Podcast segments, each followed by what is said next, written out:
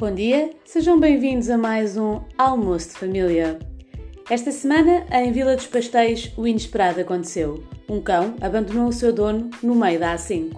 Ao que tudo indica, o homem foi encontrado com fome e com sede junto à autoestrada. O cão, que também já terá sido identificado, garante que não tinha condições para ficar com o dono porque se preparava para gozar umas valentes férias no Algarve. O homem já terá sido reencaminhado para um abrigo onde deverá ficar até ser adotado.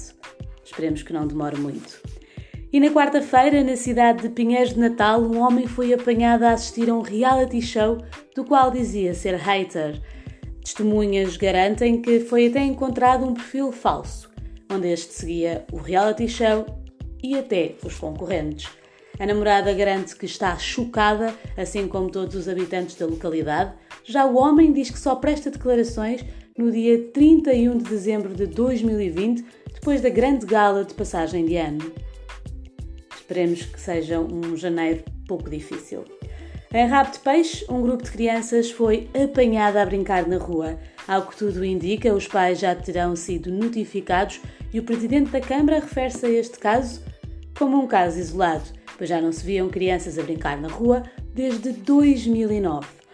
O encarregado dos parques infantis, que terá ficado desempregado nesse mesmo ano, garante que as crianças preferiram todas ficar em casa a jogar consola e a assistir aos vídeos dos influencers. O encarregado garante também que é mais fácil ver um ovni nesta cidade do que uma criança a brincar sem o seu telemóvel. Aguardamos mais desenvolvimentos a qualquer momento sobre este caso que está a chocar a cidade de Rabo de Peixe.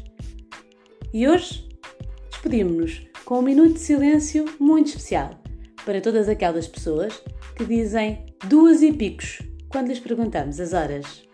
Até para a semana!